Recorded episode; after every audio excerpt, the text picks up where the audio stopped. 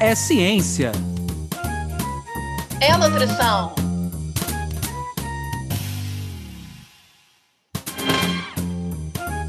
É nutrição. É ciência. Ciência da nutrição. Sejam todos bem-vindos pela ciência. Sejam todos bem-vindos pela nutrição. Meu nome é Anderson Teodoro. E eu me chamo Luana Aquino. Tá no ar mais um episódio do podcast Ciência da Nutrição, que tem como objetivos levar para vocês aí de casa, do carro, do ônibus, da academia, informações quentes e atuais sobre as diferentes áreas da ciência da nutrição. Com esse podcast, a gente também quer promover, estimular mudanças de hábitos, de estilos de vida entre vocês, nossos ouvintes, e nós mesmos, no dia a dia, também percebemos essas mudanças. A gente gostaria muito de agradecer a vocês, ouvintes, que estão nos acompanhando, tanto por aqui quanto nas redes sociais. E lembrar para vocês que a gente está gravando aqui online. Então, a gente já conta com a compreensão de vocês em relação a possíveis intercorrências de internet, pequenos ruídos.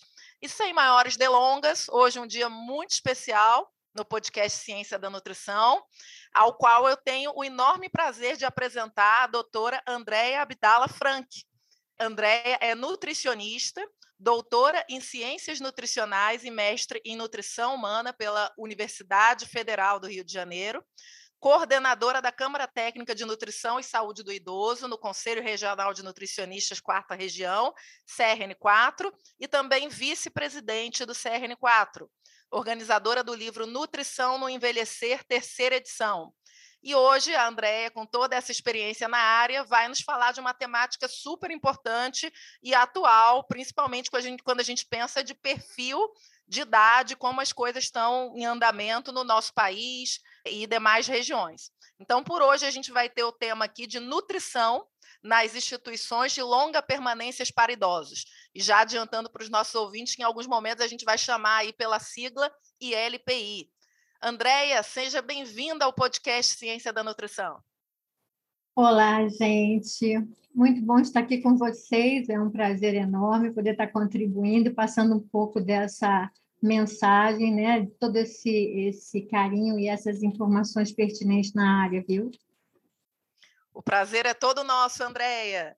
E aí, enfim, como sua ex-aluna, né, já estou aqui tirando uma onda com o apresentador Anderson Teodoro, eu queria muito saber de algo que eu ainda não sei, e muitos que te têm como referência, que é uma grande referência na área de eh, nutrição e idosos, acredito que vão saber hoje em primeira mão como é que foi essa questão da escolha da profissão de nutricionista. Andréia, conta para gente desse, desses bastidores. Nossa, tem tempinho isso, né, Luana?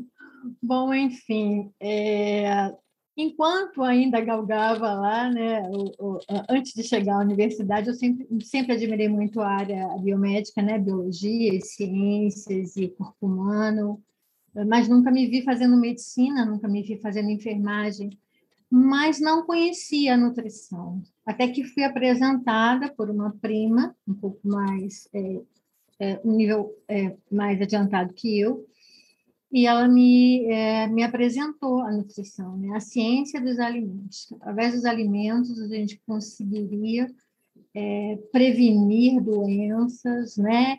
e acompanhar pessoas com enfermidades. E eu achei aquilo fantástico, maravilhoso, acho que era o que eu mais queria.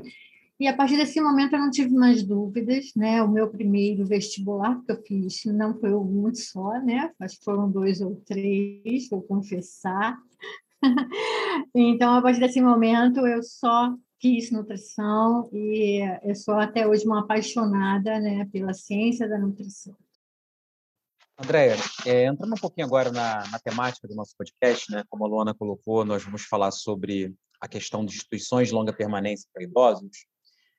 Eu queria que você colocasse um pouquinho o panorama dessas instituições, né? Como é que isso tem tem ganho uma amplitude hoje na sociedade? Como é que é um panorama talvez não epidemiológico, mas como é que isso tem crescido hoje é, na sociedade como um todo e obviamente pela sua experiência especial aqui no estado do Rio? Bom, ok, Anderson, vamos lá. enquanto é, é, professora, né, eu sentia muita falta desse conteúdo, né, da nutrição no envelhecimento, da nutrição para o idoso, sem levar em consideração as enfermidades características da idade, né? Porque o idoso, ele pode ser um idoso diabético, um idoso hipertenso, um idoso cardiopata, mas, antes de tudo, ele é um idoso. Então, eu gostaria, eu sempre quis muito de ressaltar a questão da alimentação para essa faixa etária, porque eu tenho também pessoas idosas com qualidade de vida, ou então pessoas idosas que têm essa enfermidade controlada, né? Então, não, não precisam necessariamente passar por uma, uma, uma alimentação rígida, né? Que a gente chama de, de, de dietas, né? De rigidez controlada. E, então, é, quando eu iniciei o mestrado, eu falei assim, eu preciso é, jogar as minhas energias, né? Sobre essa população. Porque eu queria aumentar né, o conteúdo científico para essa população o que eu sentia muita falta. E foi muito interessante que, quando eu comecei é, o meu mestrado neste tema, foi justamente quando começou é, as universidades abertas da terceira idade no Rio de Janeiro, com o professor doutor Renato Veras, né, a UERJ, né, na época bombava, e os congressos né, é, de geriatria e gerontologia também começavam a, a, a surgir e isso tomou um, um vulto muito, muito importante. As pessoas começaram a agregar mais conhecimentos na área da gerontologia como um todo. Porque estudar idoso, falar do idoso, não é só falar da alimentação, é falar do idoso no contexto geral. Porque o que nós pensamos é, quando estudamos e falamos do idoso é a qualidade de vida, né? autonomia né? e independência. Então, eu não quero me perder muito, senão vou acabar esquecendo aquilo que você me perguntou, mas enfim.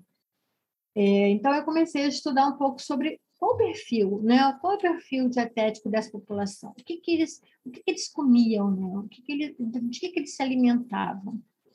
E disso, quais seriam as deficiências, né? quais seriam as inadequações? É, o, que, o que faltaria né, na dieta em média de uma pessoa idosa? Então, eu trabalhei com esse perfil dietético no meu mestrado.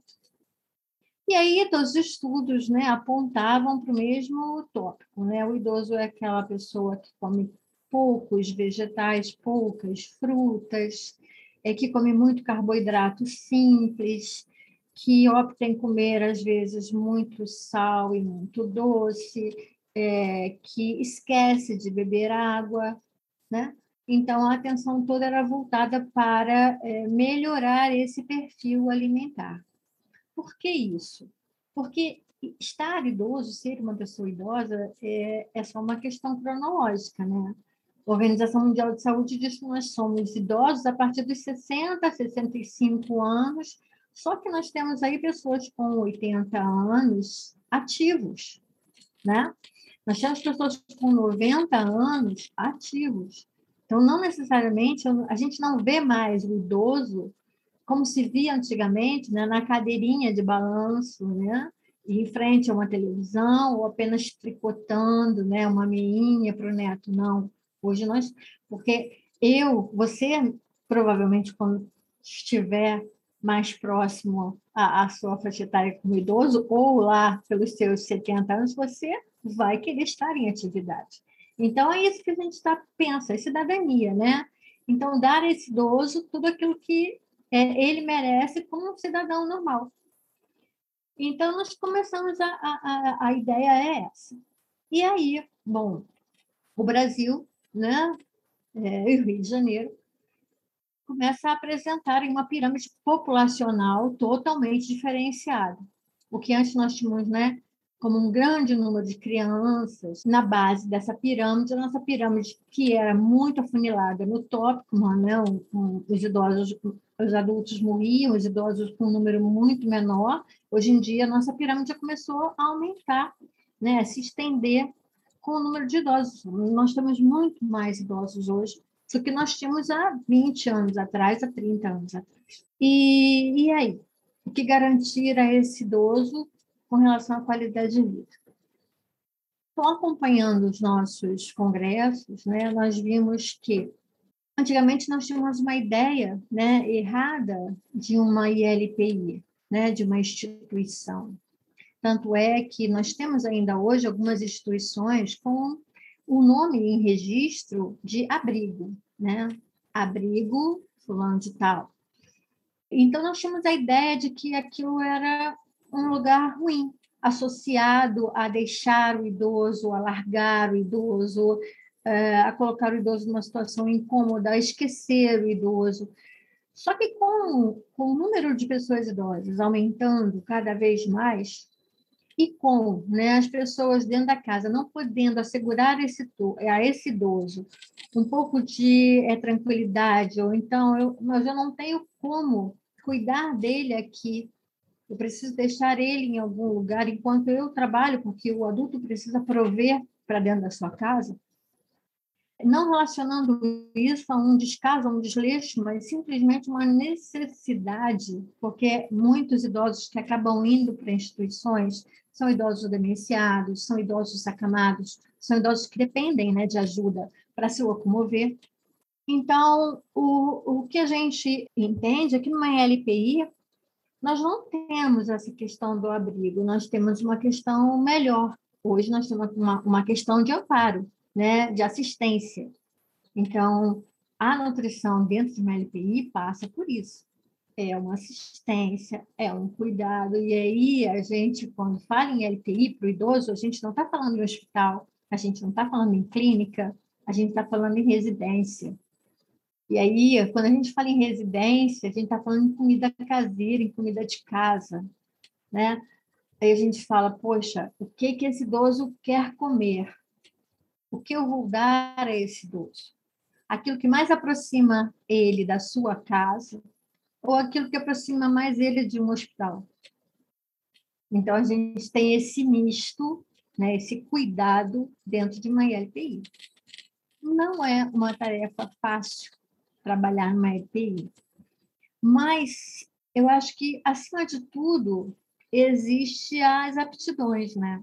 Que todo mundo aqui, quando se forma, ou quando entra num curso que tem várias especializações, vai optar por aquela que ele tem mais predileção, né? No caso da nutrição, eu vou para materno infantil, ou eu vou para alimentação coletiva, ou eu vou para alimentação institucional. Na clínica, eu posso estudar cardiopatia, eu posso estudar né, é, diabetes. Então, estudar o idoso também tem, na minha concepção, uma questão de gosto, de gostar. Porque para você poder fazer uma anamnese com o idoso, para você poder ouvir um idoso, é diferente de você ouvir um adulto, de você ouvir um adolescente. Né? Então, a gente tem isso hoje, as casas geriátricas, as instituições, como um local que acolhe o idoso que não pode ser tratado em casa, não mais aquele local que é, deixa o idoso à, à deriva. Muito embora existem instituições e instituições. Mas, para isso, o Ministério Público continua aí com as suas fiscalizações, né? E enquanto eu, conselheira atualmente, faço parte de, desse, desse grupo que tenta, junto com o Ministério Público, é, acompanhar né, a qualidade da assistência do idoso nas ILPIs. Então, as ILPIs são bem vistas, as ILPIs são necessárias, cabe aos gestores terem é, cuidado né, é, em gerir essas instituições. Eu acho que é isso. Perfeito, Andréia. Papo super necessário e, enfim, é, é, sempre bom saber dessa trajetória contigo. Você faz parte dessa história, né? E agora atualizada, a beça, né? Com essa visão de, do conselho também. Isso é ótimo para todo mundo que está escutando esse episódio. Mas por agora eu também quero saber da Camila. Camila, o que, que você está achando do episódio de hoje? E principalmente, Andréia, Camila sempre vem com um momento esperado do podcast, que é deixar contribuições de leituras, de dicas, de materiais para os nossos ouvintes. Então, Camila, diga para a gente o que, que vai rolar hoje aí de orientações. Olá, Luana, olá, Anderson e olá, ouvintes do podcast Ciência da Nutrição. O episódio de hoje está muito interessante E é extremamente necessário, visto que a atenção nessa fase da vida requer uma atenção especial, seja da família ou de equipe multidisciplinar, que inclui um papel importante da atuação da nutrição. Por isso, deixo como dica um vídeo de uma palestra ministrada pelo Conselho Regional de Nutricionistas Terceira Região, que fala exatamente sobre a atuação do nutricionista em instituições de longa permanência para idosos, LPI, o papel do nutricionista na saúde do idoso.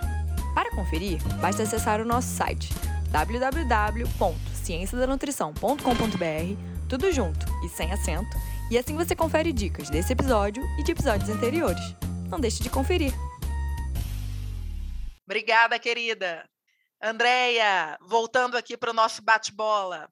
É, queria muito aproveitar disso, né, dessa, é, de, de, você ser uma grande referência na área de nutrição e envelhecimento, em termos acadêmicos e práticos, né? Quando eu falo práticos de estágio, de projetos, de aulas, né? Mas agora vivenciando também é, essa nobre atuação para a nossa profissão e para a ciência da nutrição, de vice-presidência do CRN4 e vem de uma gestão também anterior. Então, eu queria muito aproveitar esse olhar teu privilegiado que você criticamente olhasse para essa área da nutrição, especificamente nas instituições de longa permanência para idosos, e nos desse um bizu, assim, o que, que tem de lacunas, né, que a gente ainda pode focar, contribuir, se esforçar para responder, mas o que também tivemos de coisas boas, de, de avanços aí nos últimos anos. Ok, vamos lá, Luana. Bom, é realmente, né? O meu trabalho com idosos já tem aí um bom tempo, como eu falei para vocês desde o mestrado e com, com a tese de mestrado, é, eu idealizei o livro Nutrição no Envelhecer, né? É, esse livro ele vem sendo atualizado, a gente tem esse livro também há uns 20 anos, já está na sua terceira edição. É um livro que eu acho que deu uma base para muitos nutricionistas. Eu fico muito feliz em saber que ele ganhou aí o Brasil, que muitos nutricionistas tiveram ele esse, esse, livro como uma referência. Esse livro ele foi organizado, então a gente tem vários, vários colaboradores, nutricionistas. É, então, qual é a nossa, a nossa ideia principal? É fortalecer, né? Fortalecer o nutricionista que trabalha em LPI. Porque o trabalho de LPI é, na nutrição, ele é um trabalho que ainda é muito frágil no que diz respeito à carga horária e remuneração. Né? Nós temos hoje, na Resolução 600 né, do CFN, a indicação de que precisa haver um nutricionista em instituições de longa permanência para é, trabalhar nas duas principais áreas da nutrição, que é a área clínica e a área institucional, que a gente chama de as atividades que compõem a, a, a cozinha, né? a elaboração dos alimentos. E uma LPI, você tem uma LPI com 20 idosos, você tem uma LPI com 50 idosos, você tem LPI com 100 idosos. E nós não temos ainda, ainda, porque acho que é uma batalha que a gente está tentando travar, né, de uma forma bem, bem agradável, bem amigável, a gente está tentando ver junto é, é, assembleias, né, junto com o Ministério Público, a gente está que, querendo colocar isso em lei para que haja um mínimo de carga horária para esse nutricionista é, e, consequentemente, um salário, né, uma remuneração é, mais vamos dizer assim, merecida, né? Porque é um trabalho árduo, para que então os nutricionistas possam se debruçar. Eu não sei se vocês lembram, mas assim, trabalhar com antigamente para se trabalhar em creches, nutricionistas às vezes eram chamados só para fazer o cardápio. Não, você vem aqui faz o cardápio da creche, né? Vem uma, uma vez por semana, faz o cardápio semanal e estava tudo certo. A ILPI passou por esse processo. Né? Só que você trabalhar com idoso não é só você fazer um cardápio, deixar esse cardápio pendurado numa parede e voltar lá depois de dois, três dias. Então, nós tivemos aí muitos problemas com relação a isso. O gestor, né, o administrador, não é, contemplava a nutrição como uma profissão de, no mínimo, 20 horas dentro de uma instituição, e aí a gente tem que pensar que são, é, no mínimo, né, que, que é o que o nutricionista precisaria fazer para atender as duas áreas, e a nutrição, então, tinha esses problemas. O nutricionista não acompanhava necessariamente toda a elaboração né, da, da alimentação, preparo, pré-preparo, armazenamento, distribuição, a confecção do cardápio, a parte da avaliação nutricional desse idoso, quando esse idoso entra, se é um idoso que tem, está em risco né, de desnutrição ou não, é porque o idoso normalmente quando ele entra já com risco, né, em risco de desnutrição, ele evolui rápido, né, por quadro de desnutrição. É, às vezes, é, o alimento não está disponível de acordo com o cardápio que o nutricionista elaborou. Às vezes, não há entrega do produto, né, do gênero alimentício que deveria ser entregue, então o nutricionista, o nutricionista precisaria ter, estar atento. Como é uma casa, a gente também tem alguns problemas com as, as cozinheiras, as copeiras, né? que é, acreditam que também estão em casa. Então, a gente precisa também ter um cuidado, tem que fazer um trabalho de educação, né? cursos de treinamento, precisamos elaborar material de boas práticas, né? É, a questão toda da higiene, né? Agora, na época da Covid, foi assim, eu acho que foi um aprendizado, né? Em vários aspectos, inclusive para esse aspecto de higiene dentro de uma ILPI, com todo, para todos os funcionários, né?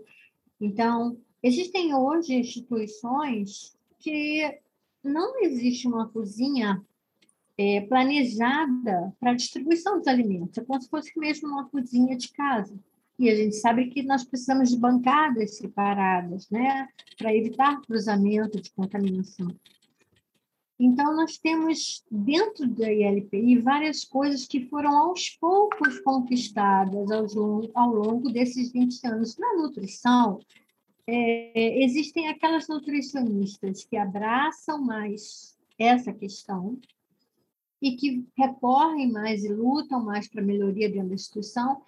E os nutricionistas, muito os recém-formados, né, que encontram uma LPI, oba, meu primeiro emprego, vou trabalhar 10 horas, né, é fácil, mas que vão se desmotivando, porque não vão encontrar ali o, vamos dizer assim, o ovo de ouro da galinha, entendeu? Assim, não, não é o brilhante que ele pensa em encontrar. Então, ele às vezes desmotiva. Ah, mas aqui eu não posso fazer a clínica. Ah, mas aqui eu não posso, porque a, a, a copeira é, ela está me sabotando, né? Ah, o administrador não fez a compra que eu planejei. Então, quando a gente entra na nutrição, né, quando a gente sai da, da, do, da faculdade, a gente vai para um lugar para trabalhar, a gente acha que a gente vai encontrar tudo na primeira pedrinha, né, já tropeça e já quer jogar tudo para o alto. Né? E a gente sabe que não é assim, as coisas vão aos poucos né, se arrumando. Então, nós ganhamos muito. Eu acho que com a nutrição dentro da geriatria, né, e a gente tem hoje nutricionistas que fazem parte da Sociedade Brasileira de Geriatria e Gerontologia, né, que para isso fizeram é, o, a, a especialidade, né, o título, fizeram provas para essa especialização, para essa para serem especialistas. Então, eu acho que a nutrição hoje já é vista de uma outra forma. Não há hoje, dentro dos congressos de geriatria e gerontologia, um fono, um terapeuta ocupacional, um geriatra, um fisioterapeuta que não, não saiba qual é a importância da nutricionista dentro desse contexto. Normalmente a gente tem mais trabalho né, de, de se colocar para um administrador de uma clínica do que para os nossos pares na área da saúde. Porque normalmente eles vêm aqui, né? E tem o vínculo, né? E tem, tem dinheiro, mas tudo isso é com trabalho. Nada é muito fácil. Mas eu acho que nós já conseguimos avançar bastante nessa área. Então, precisa sim, precisa precisa ter coragem. Eu acho que é, eu, eu, eu, sou um pouco lúdica, né? Na minha vida, você, você me conhece, Luana. Você sabe que eu sou um pouco lúdica, tudo na nossa vida é assim. Então, quer dizer, tem que ter muita coragem, tem que ter muita vontade, né? Tem que ter muita vontade de acertar. Não é a toda hora que a gente vai encontrar de condão. Então, eu acho que nós temos aí hoje os nossos idosos estão sendo bem servidos e aqueles que não, não estão sendo bem servidos, o que acontece? São fiscalizados, né? Os LPIs são fiscalizados pelo Ministério Público e dentro do Conselho nós temos os canais das denúncias, né? Tanto é que você, a gente depois vai trocar um bate-papo sobre isso, a gente fez um projeto aí no CRN4 com relação às fiscalizações, né, dentro das LPIs. O objetivo do conselho não é punir, né, você passou por ele, né, nossa querida conselheira, é, o conselho ele é um órgão que orienta, acolhe, né, o, o, os nossos profissionais, então nós estamos aí nesse intuito de fazer isso, acolher para que o profissional se sinta bem fazendo aquilo que ele quer dar ao idoso aquilo que ele precisa com relação à alimentação é não só prover em termos de nutrientes e energias, mas o que faz necessário, nós temos que fazer toda essa nossa prática, mas também fazer aquilo que eu falei para você, né? A prática do aconchego através da, daquela refeição que ele se reconhece, né, como pessoa. É isso.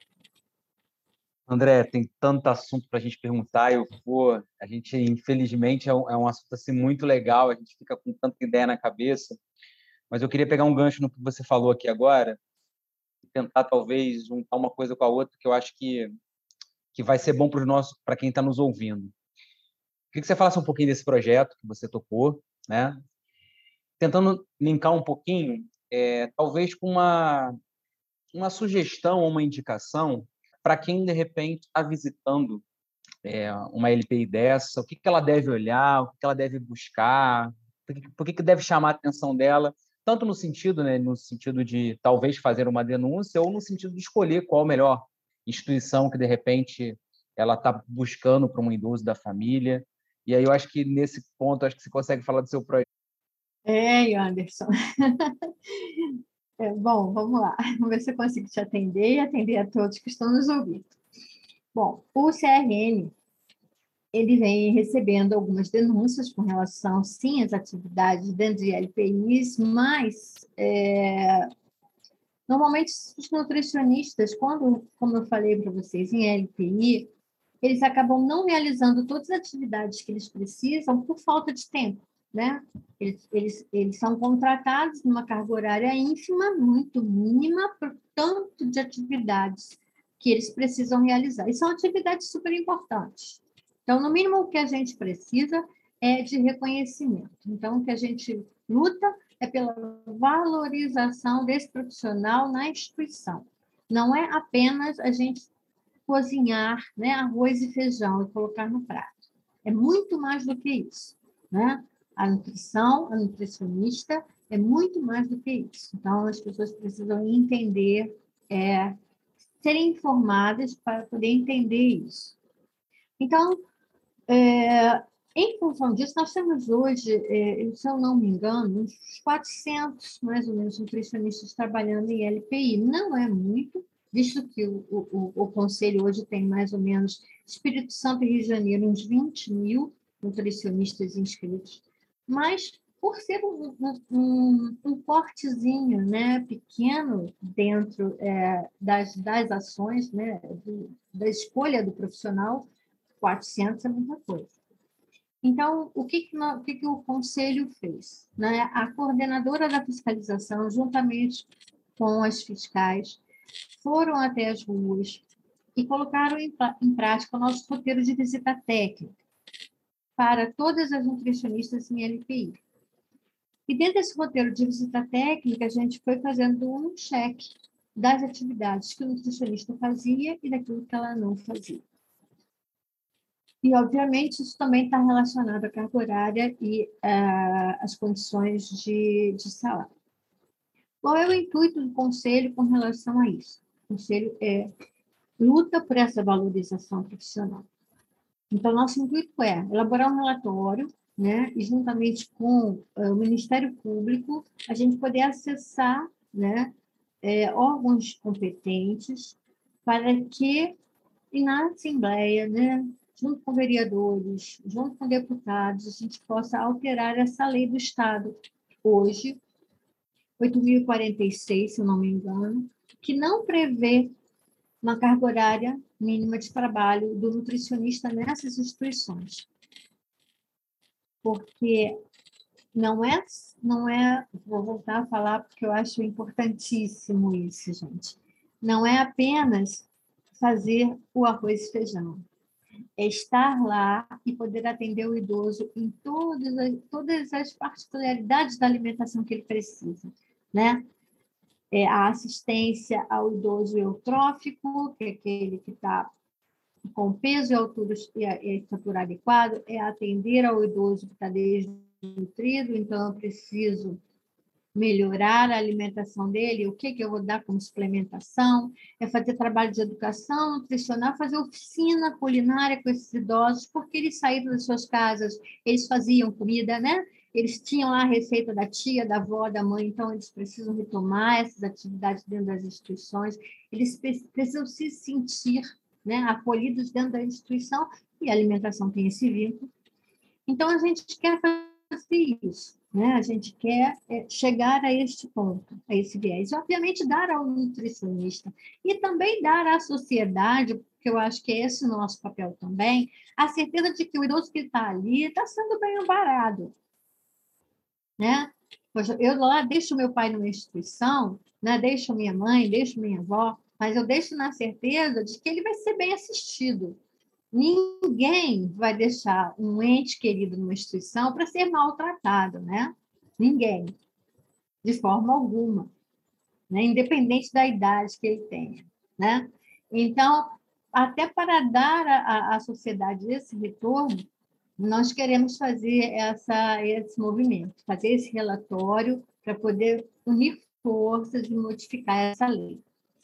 E está sendo muito interessante o que a gente está vendo.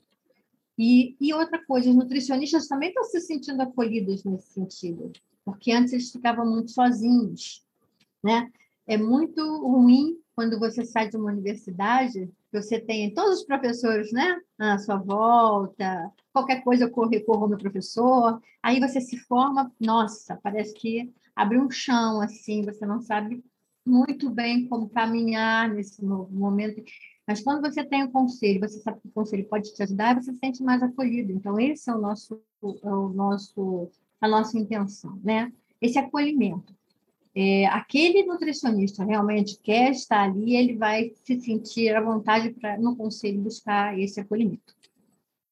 Então, é mais ou menos Aí você vai me pergunta, né, o que que é, nós precisamos olhar. Bom, eu vou, eu vou, eu vou tentar te responder, né, e deixar aqui a minha opinião, é, não como uma técnica, tá? Mas como uma pessoa que tem algum pouco de vivência na área. Eu acho que a primeira coisa que a gente tem que ver é a questão da, da, da humanização do cuidado. Eu acho que é extremamente importante você ver se os profissionais têm é, esse feeling de cuidar, porque é isso, né? Colocar o idoso numa ILPI é saber que ali ele vai ser cuidado. É justamente esse o objetivo. Eu não posso cuidar da minha casa porque ninguém coloca um, um, um idoso no ILPI é, se eu não puder cuidar dele de casa. Né? A ideia é essa. Eu não vou tirar o meu ente querido da minha casa, né? Se eu não tiver um porquê. Senão ele fica na casa, ele tem a caminha dele, tem a televisão dele, né? Ele tem o quarto dele, ele vai para onde quiser. Só nos casos em que eu não puder cuidar, eu vou dar esse, eh, esse cuidado ao outro. Vou, vou ceder isso, né? E nós sabemos que os cuidados, eles, os custos vão variar de acordo com os cuidados. Eu não preciso gastar mundos e fundos para ter um local onde o idoso possa ser bem cuidado. Cuidado é uma questão de trato, não é uma questão de ter um, uma, um big espaço para o idoso, não é questão de você ter 50 televisões no ambiente, não é isso. Cuidado é você ter, ter uma pessoa aqui. Faça, é, escute esse idoso, que esteja presente quando ele precisa, né? que dê assistência médica, nutricional, a equipe de enfermagem que esteja sempre presente, né? que ele possa ter atividades lúdicas, que ele possa fazer oficinas, que ele possa se sentir realmente na casa dele. E que seja um ambiente limpo, minimamente limpo. Nós tivemos casos aí, relatos, no Rio, de instituições onde idosos eram colocados em, em lugares insalubres, né? Sujos, escuros, né? verdadeiras prisões. Né? Mais uma vez, não é a minha intenção, nem a de ninguém que está aqui ouvindo, né?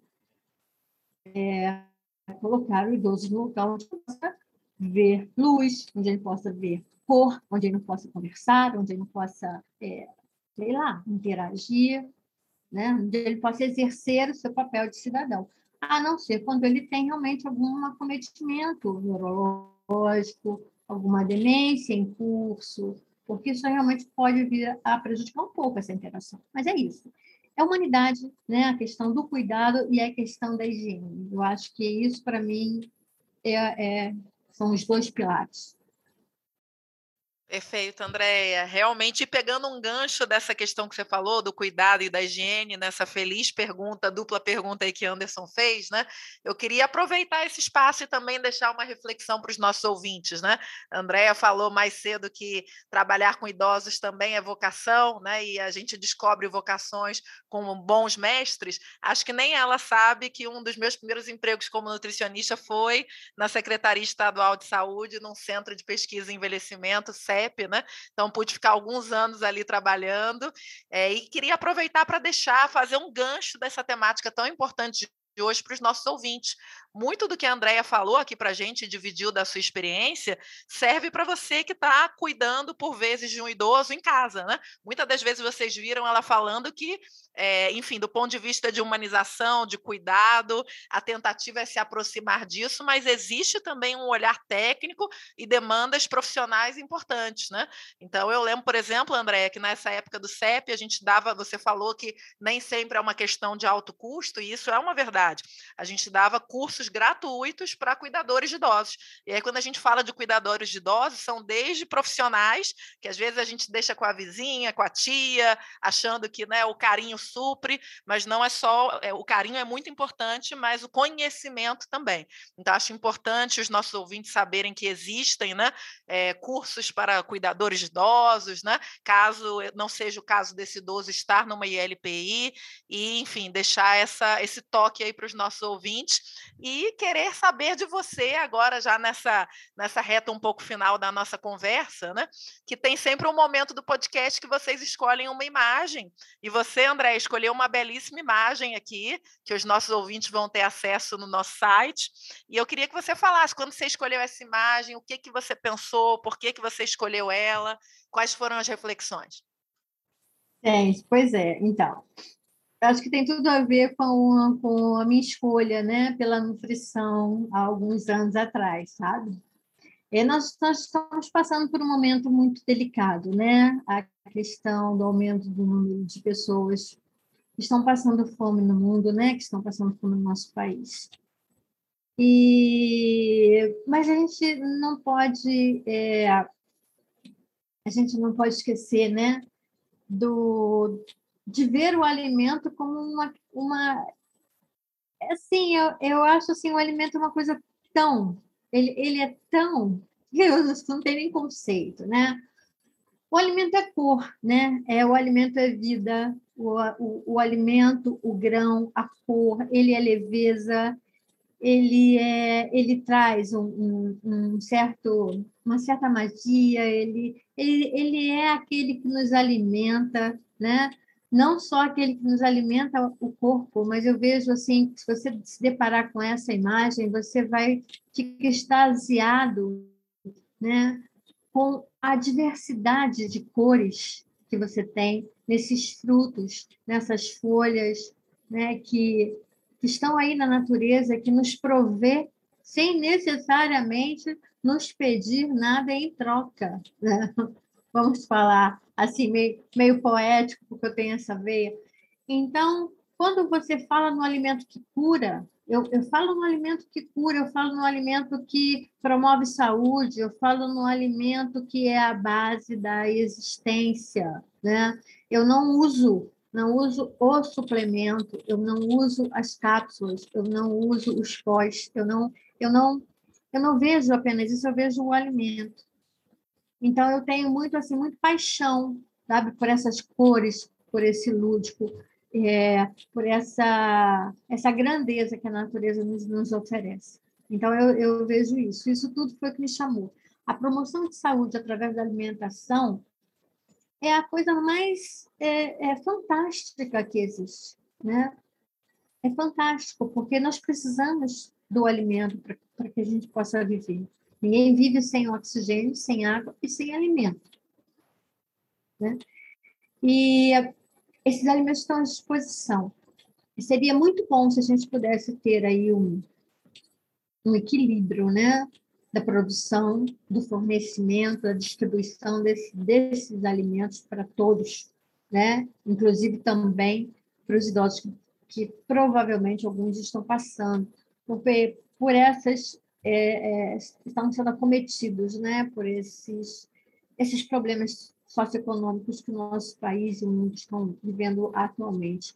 Não necessariamente numa LPI, mas, como você falou, aqueles que estão em outras residências, porque são, são aqueles que são idosos que provêm, muitas vezes, o alimento para sua própria casa. Tá? Então, é assim, são, é, é, é, é como se fossem pequenas bênçãos que eu vejo por aí, sabe? Então, eu, valorizo muito uma folha de alface, é, um grão, né, uns grãos, um tomate. Você entra no hortifruti, eu acho que é encantador você apreciar ali o, o colorido da, daqueles, daqueles alimentos. Então, é isso. Eu sou, é, é isso que passa para mim, sabe? Apaixonada, né, pela minha profissão, vocês já viram isso. Então, é isso, Luana. É, Luana, lá vem essa musiquinha dizendo que a gente tem que encerrar o nosso programa mais uma vez. Poxa vida, Anderson Teodoro, hoje foi bom demais. Andréia, que coisa linda ter você aqui com a gente. Parabéns ao CRN4 por esse projeto. Parabéns por você estar à frente também, protegendo a nossa população, fortalecendo a ciência da nutrição. É bom demais saber disso e dividir isso com os nossos ouvintes. Queria mais uma vez te agradecer. É, e saber da Bianca. Bianca, reforça pra gente aonde nossos ouvintes encontram mais episódios, por onde eles podem trocar com a gente com as redes sociais, para eles darem uma espiada no site. Diga lá, Bianca. Olá pessoal, aqui é a Bianca. Estou passando para avisar que as nossas redes sociais estão a literalmente um clique de você. Para nos encontrar no Facebook e Instagram, basta pesquisar por arroba podcast Ciência da Nutrição. E ó, você também pode acessar o nosso site através de cienciadanutrição.com.br, onde lá você vai encontrar mais informações sobre esse episódio e os anteriores.